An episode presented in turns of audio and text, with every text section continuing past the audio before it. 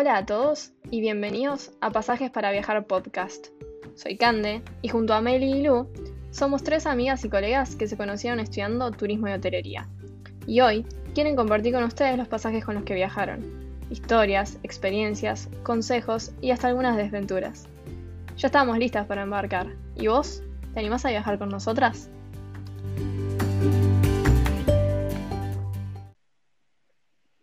Hola, buenas, bienvenidos a un nuevo capítulo. Hola chicas, Hola, ¿cómo andan? ¿Cómo andamos? ¿Todo bien? bien. Ya estamos en el episodio 9. Uh, Uh, le estamos pisando los talones al décimo, es un montón. es una locura. ¿hacemos una fiesta clandestina para el décimo? Para mí sí. Sí, sí, pero tiene que ser en secreto, así que no digan nada. Claro, tenemos que tratar de evitar que nos metan presos. Claro, ustedes no nos manden al frente. Sí, Yo pongo, casa, yo pongo casa en la pampa, ¿quién viene?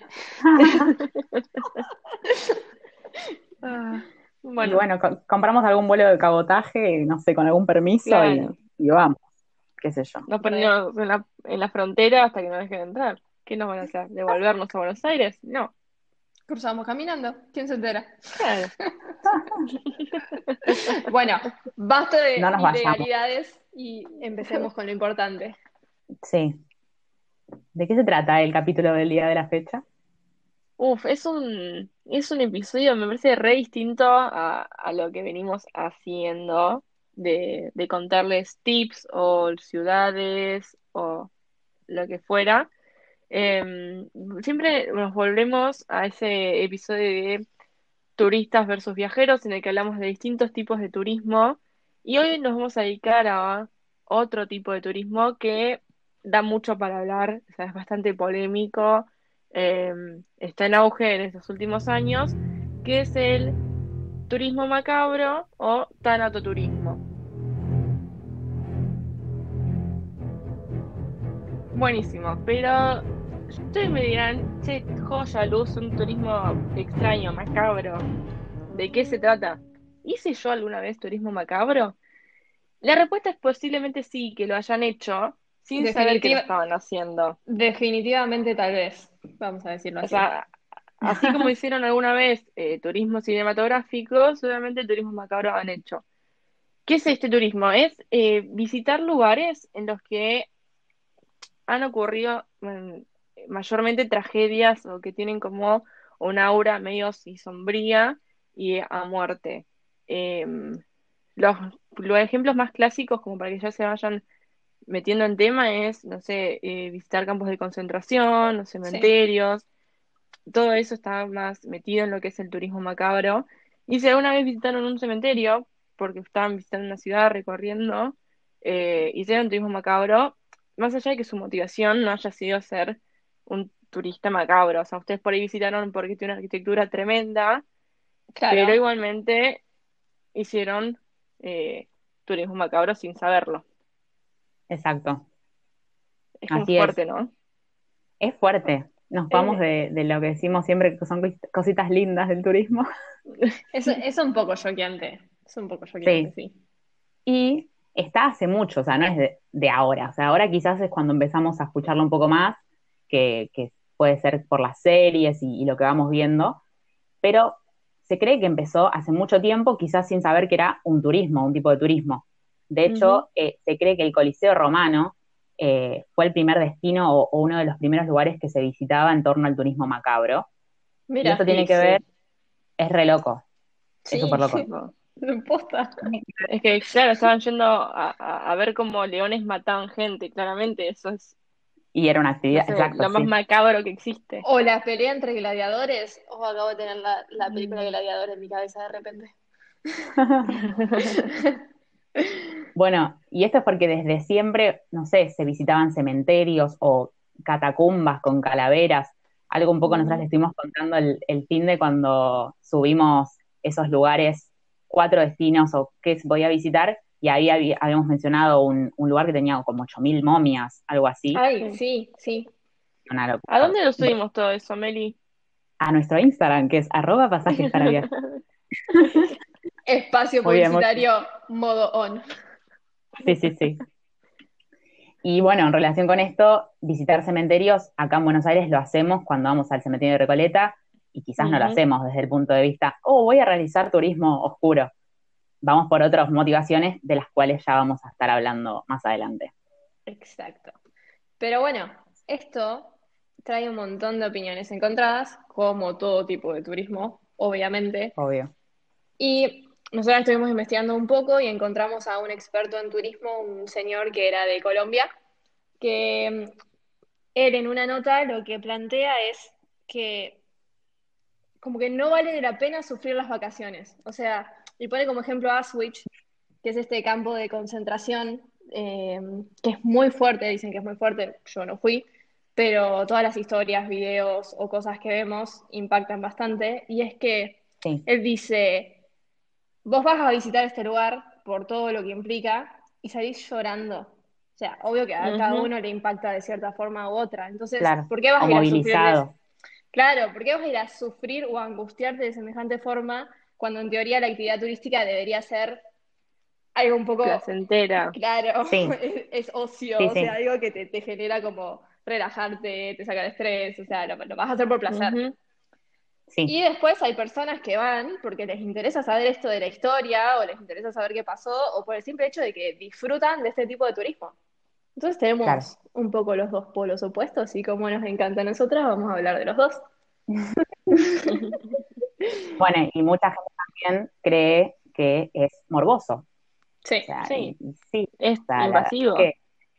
exactamente. Es fuerte. tomando el caso de lo que es Auschwitz, vos estás yendo a un lugar donde murió muchísima gente, sufrió muchísima gente y nunca falta, o sea, si nunca falta el irrespetuoso, que eh, después de esto también vamos a ir hablando, que, que, que no tiene conciencia del lugar que está visitando, porque como siempre decimos, si uno hace un turismo desde el lado del respeto, es una cosa Tal cual. que se entiende. Pero si uno va y se saca fotos pues hablando de Auschwitz, en las vías del tren, posando para Instagram, es como, ¿eh? no sos consciente, claro, no sos consciente de que en esa vía del tren llegaban trenes con un montón de gente que estaba yendo a morir, que no sabía que estaba yendo a morir, o sea, es como que... claro, hubo una matanza, un asesinato más Importante. Sí. Claro. Y uno ve esa foto en Instagram y te da la sensación de que bueno, fuiste al campo de concentración, que en teoría tendrías que haber aprendido un montón, pero no entendiste nada. No entendiste nada. Claro. O sea, la reflexión de esto no hay que volver a hacerlo o esas cosas que te invitan a reflexionar en estos lugares es como solamente fuiste por la foto. O sea, sí. ¿Cuál es la Son esas líneas finitas que tiene el turismo, ¿no? Esos límites que eh, eh, eh. da para pensar. Pero bueno, motivaciones hay miles y respetuosos hay miles. No nos vamos a quedar con esa gente, no vamos a quedar con la gente que va y tiene eh, motivos genuinos para conocer estos lugares, por ahí nosotros no, no los entendemos, pero los hemos hecho sin, sin saber y tiene sentido querer conocer lugares donde ocurrieron hechos históricos, porque uno va, por ejemplo, más allá de la tragedia en sí, porque acá murió mucha gente, sino por lo que significa ese lugar históricamente, un momento de aprendizaje de esto no tiene que volver a pasar por ejemplo. ¿Nos puedo poner de ejemplo? A Meli y a mí. Sí, obvio, por supuesto. Igual lo hicimos. Para eso estamos. No lo hicimos juntas, generalmente muchas anécdotas que contamos las vivimos juntas, estas no. Fueron en distintos años y con distintas personas, pero fuimos al mismo lugar en, en Alemania, a una hora de Berlín, más o menos. Sí. Mary, ayúdame con el nombre porque es... voy a pasar vergüenza. Eh, yo no sé cómo me lo acuerdo. Es el campo de concentración de Sassenhausen. Y acá mi amiga Emi, si me escucha, después corregime si lo pronuncié mal. Em, y, como dijo Candela, está bastante cerca de Berlín y puede que muchos, si estuvieron en la ciudad o van a ir, lo puedan incluir en, su viaje, porque a diferencia de Auschwitz, quizás no es, o sea, este es más accesible. Sí, un poquito de contexto es hay campos de concentración de trabajo o de paso que son más pequeños y después hay campos de exterminio, como fue a Switch, que son muchos más grandes y están mucho más aislados. Eh, este, es, este campo de concentración era más pequeño, por así decirlo. Em, un dato medio creep es que tenía cuatro cámaras de gas, nada más, lo cual es bastante feo lo que te dicen, pero Aswich tenía muchísimas más. Y, y uno va y vas a ver, o sea, en qué condiciones vivían, qué fue lo que pasó, y es un contexto histórico importante, o sea, es como para que entiendan cómo fue el inicio y cómo terminó, o sea, cómo fue evolucionando todo este sistema del holocausto. Sí, no, y de hecho, bueno, tiene que ver esto que con las distintas motivaciones que hay, porque ni Canden ni yo fuimos desde el punto de vista morboso a ese campo de concentración, sino a ver justamente una parte de la historia de la humanidad. Eh, y es súper fuerte. O sea, por más que, como nos dicen, y es, y es un poco loco porque, lo llaman campo de concentración y no de concentración y exterminio como es Auschwitz, por la cantidad de gente que, que, que murió en Auschwitz, pero acá también hubo gente que, que dejó su vida ahí, pero lo que pasa es que este campo giraba más en torno quizás al trabajo forzado y demás que eh, pasaban o que tenían que hacer los prisioneros que estaban en ese momento. Y algo fuerte que hablábamos Candy y yo sobre esto es que las dos fuimos en invierno, abrigadísimas, y la pasamos mal. Entonces yo creo que vos como turista en ese lugar, lo, lo que no puedes dejar de pensar es qué sentía la gente cuando estaba ahí, simplemente con un pijamita porque era una tela finita. Mal alimentados, condiciones de vida horribles y sabiendo, o sea, me parece que algo importante para destacar de lo que es este turismo, más allá nos guste hacerlo o no, lo, elijamos o no, es que mm, muchos destinos no es que viven de este turismo, sino que lo, lo, lo, lo trabajan como parte de su experiencia, como que la experiencia de visitar este lugar es parte de mi historia, por ejemplo, lo que es eh, Alemania, Polonia o Camboya con los campos de la muerte de, los años 70, por ejemplo, son parte de su experiencia turística, es parte de lo que ellos hacen y es importante si uno quiere por ahí tener la full experiencia eh, Alemania. de alemana o la full experiencia de Camboya, eh, poder visitarlos y entender la historia de cada lugar y por qué cada lugar, cada destino se maneja de la manera en que se maneja o por qué las personas de tal lugar son de tal forma, porque tuvieron hechos históricos que los marcaron y de los que están trabajando para ser mejores y no volver a repetirlos. Además, es muy loco, a mí me impactó mucho cuando fui a Berlín, que no sé si hay personas que fueron a Berlín y nos quieren comentar en Instagram, si opinan lo mismo que yo no, es que no hay como testimonios de lo que fue realmente la Segunda Guerra Mundial en Alemania. O sea, Alemania está en, Berlín. Berlín está construida totalmente modernizada y creo que está solamente una iglesia destruida que es como, bueno, sí, esto sucedió. Acá está, que creo que es la del Kaiser Guillermo, o Kaiser, perdón la pronunciación, que es como, bueno, sí, dejamos este edificio acá como, sabemos lo que sufrimos, sabemos qué pasó, pero también nos reconstruimos y hoy en día somos esto. Y, para entender un poco la historia de, todo este proceso, eh, este campo de concentración fue muy clave. O sea, creo que es muy clave visitarlo. Obvio que va más allá de los intereses, ¿no? Eh, el lugar no es más que un, un espacio desolado, está súper limpio, o sea, como que no te causa impresión como genera realmente Aswich pero al mismo tiempo es como, wow, o sea, lo que decía Mary, fuimos en enero y en febrero, fuimos en enero y en febrero y era un frío pelado, o sea, a mí me nevó, me nevó una horita y era como, no puedo más, o sea, esas cosas, te, esas cosas te hacen entender, porque te juega desde el lado de la emoción y no tanto desde el lado visual. Exacto. Exacto. Sí, sí, sí. Me Salvo cuando vas, bueno, por ejemplo, digo esto y ya cambiamos de tema, si no nos centramos en, este campo de concentración, pero la parte que te llevan a, donde ellos dormían y ves esas camas cuchetas en las que dormían, quizás en un colchón minúsculo, o sea, esas cosas sí visualmente te, matan, eso sí. Sí, sí, sí, eso sí. es, pero es como dice Cande, yo creo que es parte de, de la ciudad a la que uno está yendo y parte de la historia de la gente. Y Berlín de hecho, a mí me sorprendía la cantidad de grúas y obras en construcción, o sea, nunca dejan de crecer, construir y... Exacto. Así que increíble. Y algo que tiene particular este tipo de turismo es que en los últimos años, si como dijo Meli al principio, es algo que existe hace mucho tiempo, que hablando del Coliseo, visitar catacumbas y bla, bla, bla. Eh, se hizo muy popular en el último tiempo porque uno es más, es más accesible viajar a este tipo de lugares. Por ejemplo, Auschwitz está bastante cerca del aeropuerto de Cracovia, entonces se puede llegar entre todo fácil la conectividad.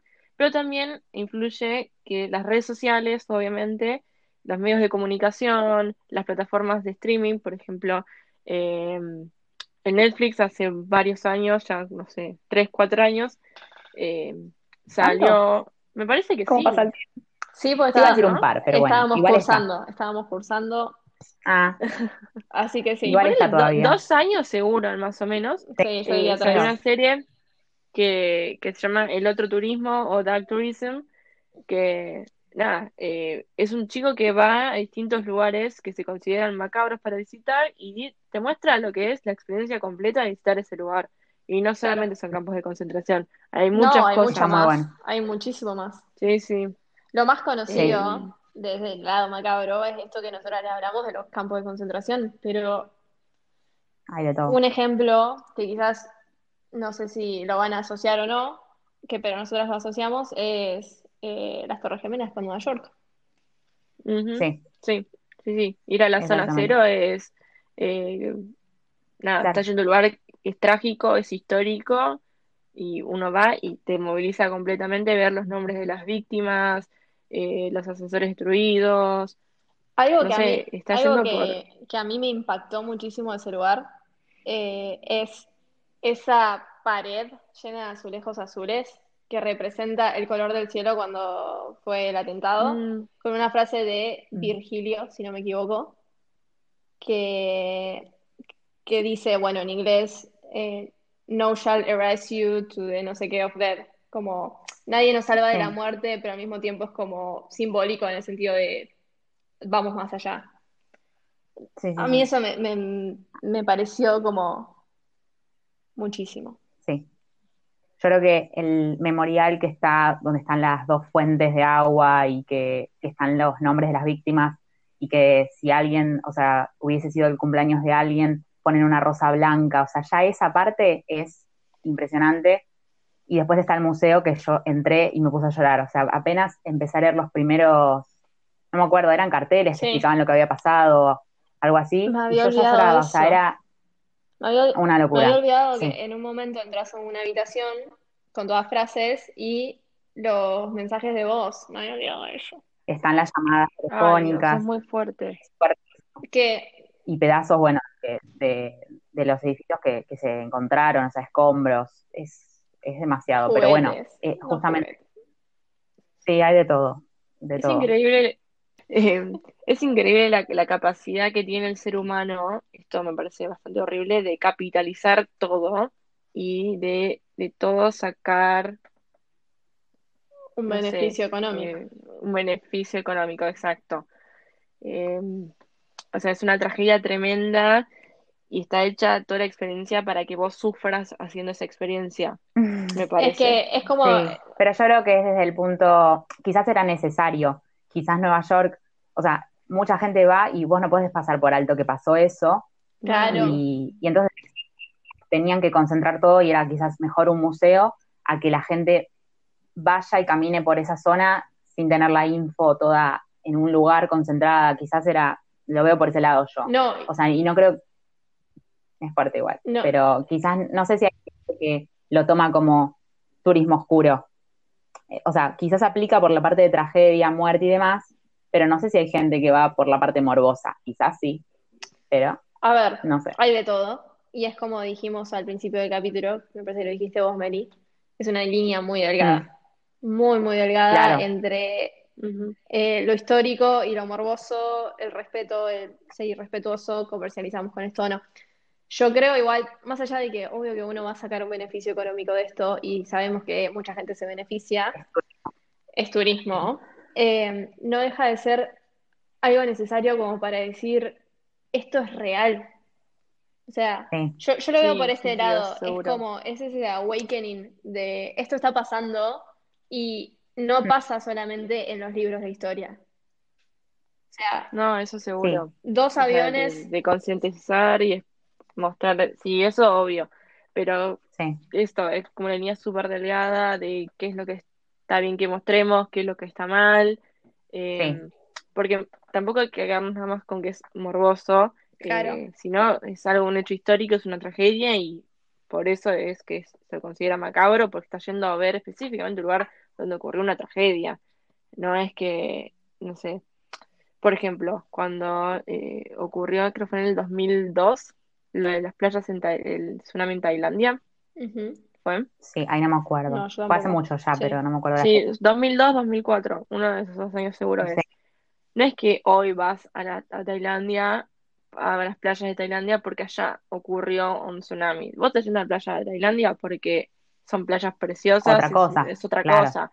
De- tu motivación es otra. Más allá de que allá haya ocurrido una tragedia, como es un tsunami. Lo mismo en Nueva Orleans.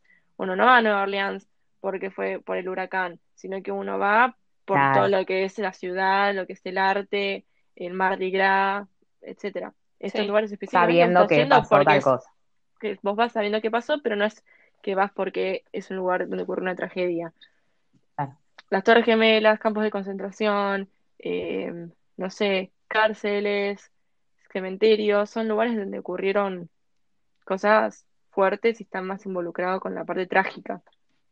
Sí, quizás si se trata de nombrar ahí un lugar o una actividad que vos decís, bueno, esto sí es como buscarle el provecho a algo que ocurre, es algo que muestran en la serie del otro turista, que, eh, del otro turismo, perdón, que es eh, un tour en México que te lleva a ver cómo es cruzar ilegalmente desde México a Estados Unidos. O sea, eso ya es otra cosa Eso es un quizás, y eso sí, la gente que lo va a hacer es algo súper específico que querés vivir eso, o sea, no, no es como ir a un museo de Torres Gemelas. O sea, ahí sí tenemos claro un ejemplo diferente y que aplica esto totalmente. Tal cual, Sí, sí. eso sí es una motivación más oscura y macabra. Eh, sí, porque no sé si lo vieron el capítulo ese, yo lo vi y, y es, Yo no la sea, vi toda para hacer, vi un par de capítulos que me quedé tipo, Claro. mm, no. No, en ese el conductor de hecho dice, en un momento no sé si estoy haciendo un tour o si ver- de verdad estoy cruzando ilegalmente Estados Unidos por cómo, cómo lo tratan. O sea, no lo tratan tranqui porque son guías.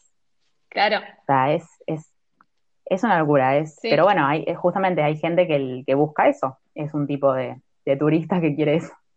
Sí, eh, también, por ejemplo, eh, se hacen muchos circuitos que muestran, ya igual me parece que estamos en el momento de ponernos en ejemplos de, de lugares Sí, de, para no seguir divagando en tratando de, de- de encontrar lo que es la definición y lo que motiva al turista a hacerlo.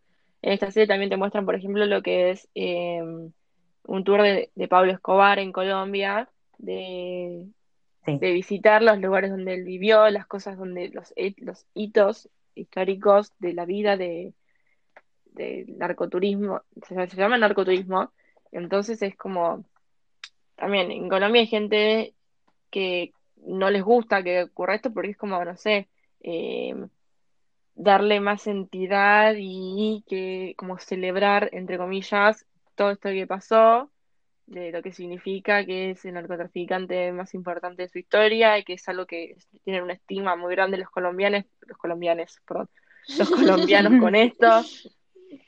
Eh, entonces, lo mismo, eh, de todo el, el ser humano saca provecho y Sí. una Sí, sí. Es, es como fuá, un montón. Igual la, la Sí. historia de ese hombre que decimos, son- me parece increíble. Perdón, la parte, paréntesis. es parte de la historia también de, de, de Colombia. O sea, eh, es así. Dicen que mm, se escap- tenía un montón de animales exóticos que ahora se escaparon y viven ahí. Sí. Nada, me Sí. concentré en una pavada, pero bueno, perdón. Sí, ¿no están los hipopótamos? Sí, y no sé, Me parece sí, que y no sí. sé si hay un tigre o algo de eso. Pero los hipopótamos está chequeado. Sí, sí, sí. Y es por eso. Era, era porque los tenía él. Sí. Una locura. Yo no paro de decir una locura en este capítulo. Es que, bueno, y hablando de criminales, ya que ah, enganchamos por este lado, hay un montón de tours, de walking tours y estas cosas relacionados Sí. o temáticos de, por ejemplo, Jack the Ripper. Que vos va- vas tocando los puntos de donde este señor, eh, nada, asesinaba o agarraba a las chicas y después Sí. las descuartizaba. Y es así, es así. Exacto. Sí, Sí, y sí. no solamente, o sea, si ustedes buscan en internet van a encontrar de asesinos seriales tours muchos. Eh, también hay uno que es el de Jeffrey Dahmer en Milwaukee, en Estados Unidos, que también te cobran, te llevan para que vos recorras la vida de él, dónde enco- estaban, dónde encontraron los cuerpos de las personas que mató. Vos decís, Es sea, un montón. es un montonazo Es de montón. información, de, de- de sentimientos, pero bueno, está- existe porque la gente lo quiere ver. Yo, yo creo que Jack Sí. the Ripper ya es un clásico y parece hasta un personaje Sí. de Ed- Edgar Allan Poe. O sea, como que tengo, no sé por qué. Es que sí, Eh, encima Edgar Allan Poe es de Estados Unidos y Jack the Ripper Londres nada que ver, pero como que uno lo, lo asocia por ese lado. Sí, parece sí, de es- escritura clásica de, de- de- de lo que lo tenemos tan metido en la historia. Sí. sí, y sobre todo por la cantidad de mitos y, y leyendas que hay, a ver quién fue, porque justamente nunca se supo, o sea, nunca, de, de repente se, se dejó de saber de él. Entonces el tour está bueno porque también te cuentan todas esas cosas, ¿no? ¿Qui- ¿Quién se creía que, que era en algún momento? ¿Cómo fueron cambiando? En algún, en un momento se pensaba que era una mujer, después te- te dijeron también que tenía relación con, con la reina, o sea, como que tenía, era alguien de la realeza, o sea, la verdad que es genial, y el tour de Jack the Ripper en Londres lo suelen hacer a la tardecita, noche, o sea, que te Sí. meten en esa atmósfera sí, sí. y en el, y en el barrio que, que ocurrió todo esto, que son callecitas súper angostas, o sea, es- está muy bueno. Quizás, bueno, gira en torno obviamente a las víctimas porque te llevan a donde él eh, eh, justamente mataba a las, a las mujeres que mató, y es súper fuerte también en esa parte, pero está bueno, es parte también de la historia de, de Es Londres. como una leyenda. O sea, Sí, sí, es, es como, Hoy en día ¿no? sí, Es una leyenda. justamente. Eh, pero, no sé, me parece una locura. Sí. Sí, sí, sí. Y después, bueno, siguiendo también la temática, seguimos con criminales, eh, visitar las cárceles que hoy en día no funcionan más como cárcel, sino como sitios turísticos, es algo súper común. Sí, Eh, ir a Alcatraz en San Francisco, Robben Island en Ciudad del Cabo, o la cárcel del fin del mundo acá en Tierra del Fuego. Eh, sí. es algo re común y uno no lo piensa como turismo oscuro, turismo macabro.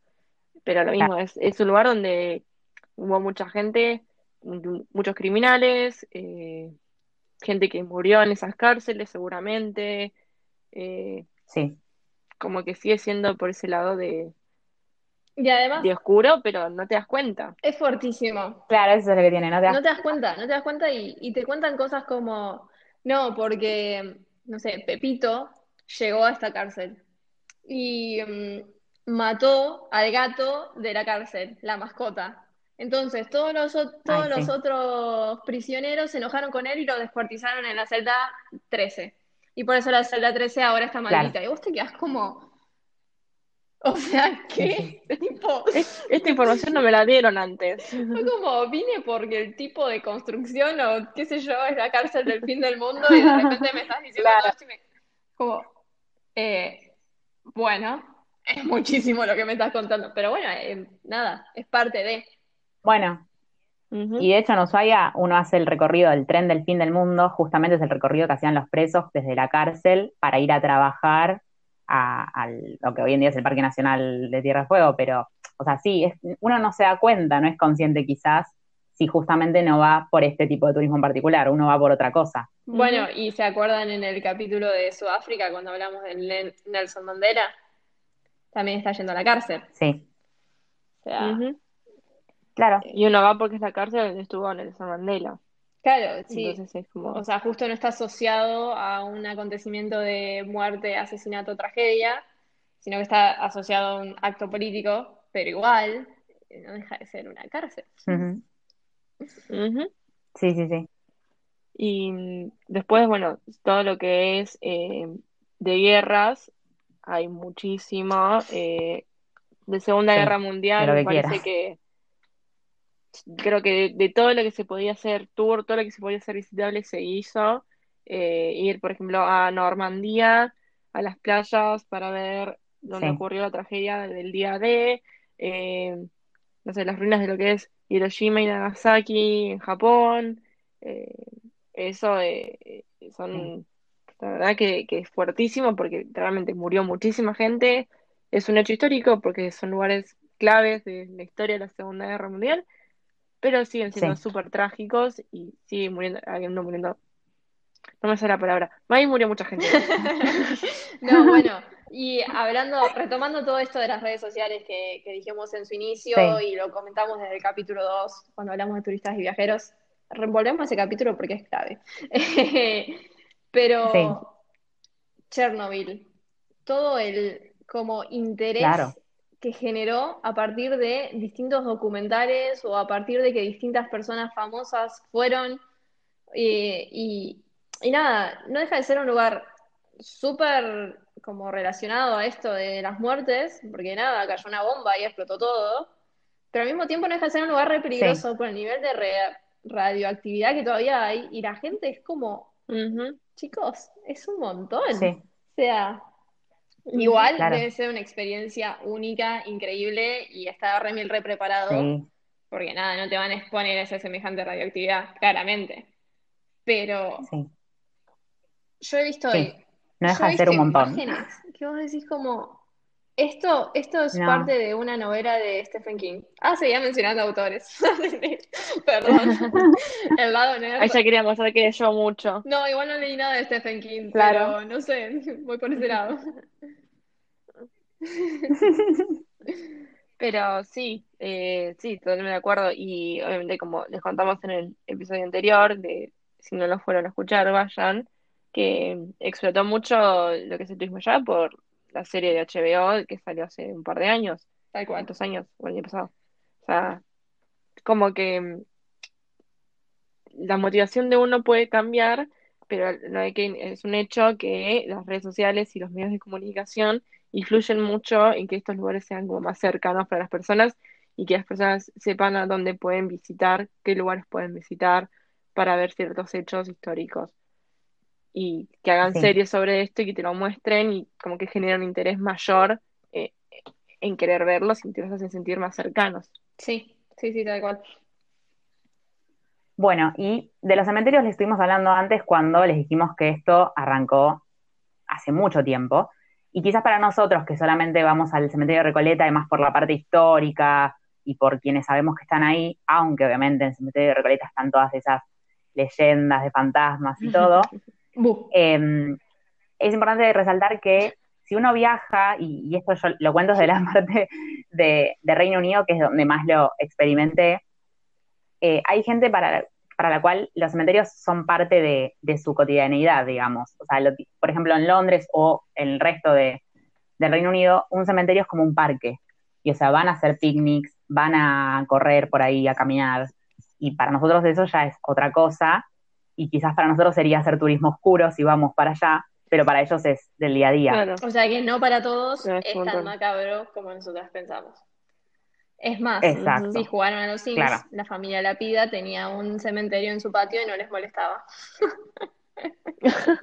Ah, random, sigamos. Podemos volver. Pero sí, o sea, nosotros eh, visitamos el cementerio de Recoleta porque, bueno, la arquitectura, eh, los personajes históricos que están allá, eh, pero cre- creo que a ninguno se nos ocurriría, tampoco tiene el espacio verde como para poder Ir a tomar unos salir a mates. correr Claro. o voy a tomar unos mates. Claro. Pero creo que si lo tuviera, a ninguno de nosotros se nos ocurriría eh, ir a tomar mates allá porque tenemos una concepción distinta, No sé, siento yo. no Claro. sé. No sé por qué. No, ojo, quizás hasta, Igual, a hasta ver. que a alguno se le ocurra y va Sí, y lo a hace. mí me La realidad es que hay, hay sesiones de fotos que se sacan actualmente ahí. Eso iba a o sea, decir. es como que Eso iba a decir. Y además, lo que a mí me ha pasado es que por ahí estoy dando una vuelta y justo paso por Recoleta y es como, ah, vamos a entrar a dar una vuelta. Y he entrado a dar una vuelta por el cementerio como, Sí, qué lindo que es, tipo, y estoy en un cementerio. Yo, yo, yo lo sé. Además, Sí. hay silencio, o sea, tiene como esa sensación de cementerio. Pero Sí. es como, es un buen spot para darse una vueltita. sí. A mí me gusta el cementerio de Recoleta. Pero bueno, Pero sí, ese- cambia eso de la visión cultural de cada uno, de, de cómo lo tiene incorporado en su vida, de qué tan macabro es o qué tanto Sí. no. Uno no piensa que, que es macabro cuando piensa en el cementerio de Recoleta. Pensás que es macabro en el momento que te das cuenta, estás viendo un cementerio y en esa tumba hay gente muerta. Claro. Aramburu. Ahí te das cuenta, es como que te Sí, caen sí, las sí. fichas. Sí, Evita, un montón de gente. La cantidad de gente que viene a Buenos Aires específicamente para ver la tumba de Evita. Bueno, pero Sí. ahí está la Tal línea cual. delgada donde juega lo histórico y lo político. Y hasta lo cultural, te diría. Sí, Sí, olvídate. No Sí. me ven, pero estoy señalándola Sí, con sí, el sí. dedo de, ¿viste? no, no vas por la parte macabra. quizás. No, vas porque Sí, está sí, sí. Evita y lo que significa Evita, eh, tanto a nivel argentino, sino también la exportación de lo que fue su figura gracias a la película de, de Madonna y Antonio Banderas. Claro. Está en Argentina. Bueno, y para ir cerrando, queríamos mencionarles un lugar que seguramente nadie conoce. O sea, yo me enteré porque vi un video, una actividad, un listening, eh, sí, en inglés, eh, de un lugar que eh, justamente hoy no es un atractivo turístico, es una isla que está abandonada en Nueva York. Creo que se llamaba North Brother Island o algo así, no me acuerdo. Eh, pero de verdad está, está abandonada, no hay nada, eh, solamente los restos de lo que alguna vez fue un hospital donde había gente en cuarentena cuando hubo eh, tuberculosis en, en Nueva York.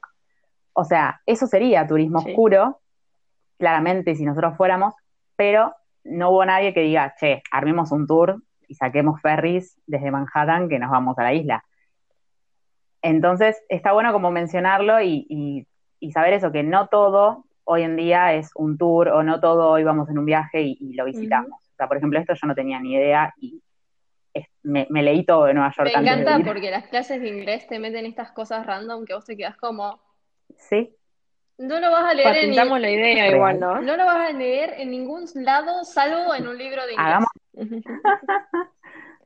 Bueno, también, así Eh, que vamos a hacernos el tour sí, nosotros. sí, sí, lo armamos nosotras.